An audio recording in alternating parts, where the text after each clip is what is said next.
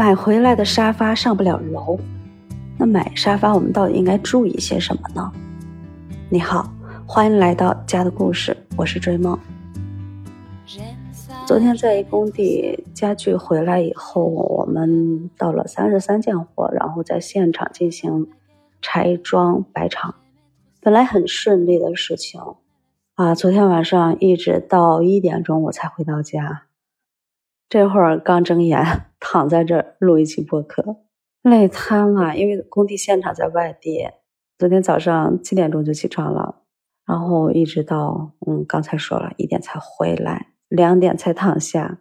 其实我们在下午三点的时候，所有的家具都已经到位了，就等着沙发。沙发在楼下迟迟上不来，电梯的尺寸不允许，然后。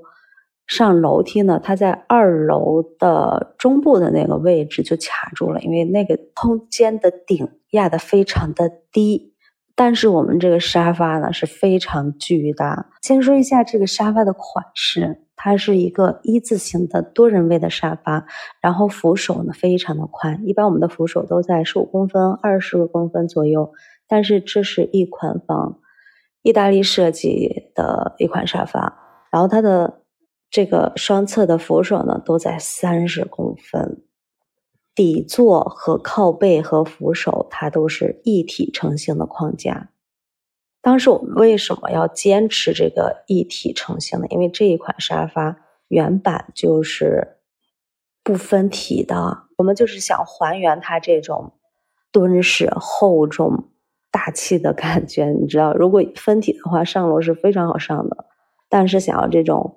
氛围就没有了，所以我们业主就坚持要一体成型的。没办法，我们就是我们也想要更好的效果呀，是吧？尤其作为设计师，当然家里效果越好越开心嘛。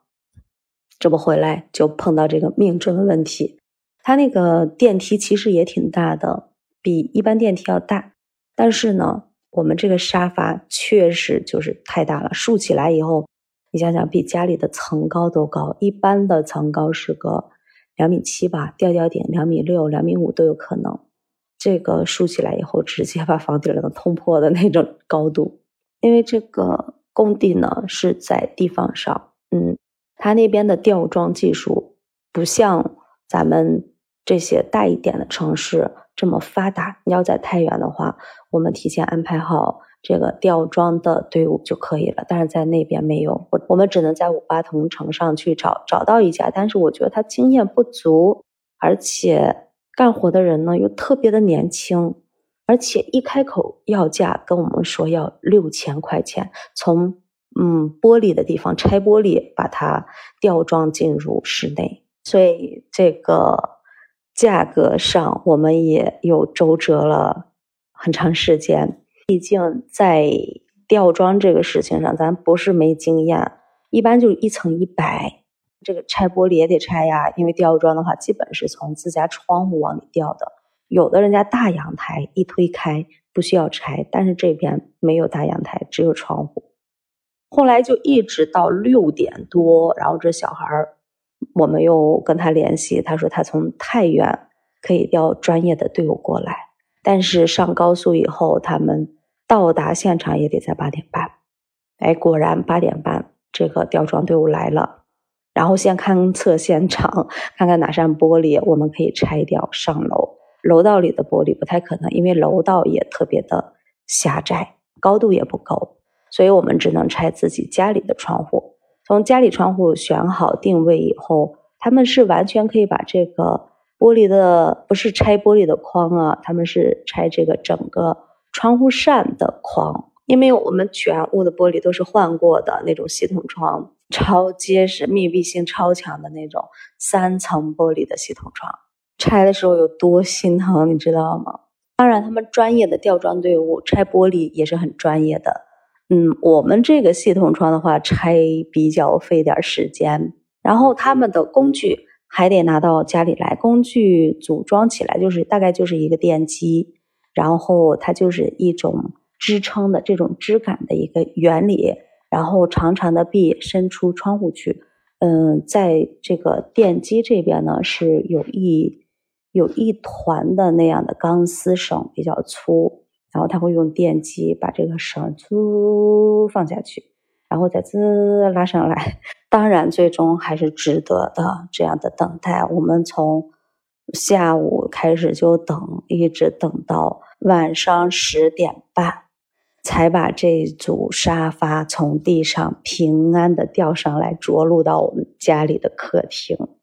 哎，这客厅的主角啊，真的是主角姗姗来迟。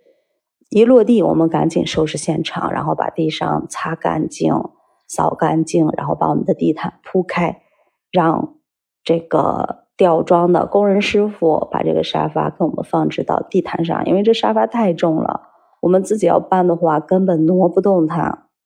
因为这种情况下是我们和业主共同商议的，自己想办法上楼，就是要一体成型的。但是我们大多数家庭在选家具的时候，还是尽量去选择分体的，这样上楼的话，直接从电梯就可以到达自己的家里，费用上也能节省很多。但是我们还是要注意，如果自己的家具有这种相对大件的，一定要提前量好这个进电梯的。宽和高，也就是电梯门的宽和高，还有进入电梯空间的高度、宽度，嗯，还有它的一个纵深。另外还需要关注的一个角度就是，电梯口到我们家里，它这个过道空间的宽度还有高度是不是够通畅一些？哈，它如果说是拐角特别多，你的沙发别说两米七三米了，哪怕。有时候我们正常的两米二的这样的长度啊，两米二像整体成型的，它都不太好拐角，都不太好进家门儿嗯，所以今天碰上了这个事情，就在这里跟你聊聊以后买家具的这些注意事项。如果自己想买一款很高大上的、很敦实的，或者是放进口款的，一定要注意家里的电梯还有楼道的结构。在这儿给您提个醒，嗯。